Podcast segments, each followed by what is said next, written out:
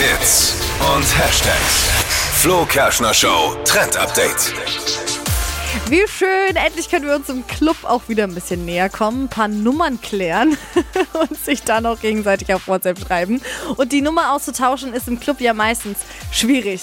Laute Musik, man versteht die Hälfte nicht, müsste halt dann mal sein Handy abgeben. Aber das geht jetzt viel einfacher. Nämlich kann man bei WhatsApp jetzt einfach so einen QR-Code einscannen und hat, dann hat die andere Person ganz automatisch deine Nummer. Also man kann über Einstellungen diesen QR-Code öffnen. Die andere Person öffnet auch die Einstellungen bei WhatsApp und scannt dann quasi deinen QR-Code ein, zack, und hat deine Nummer dann. Finde ich voll cool.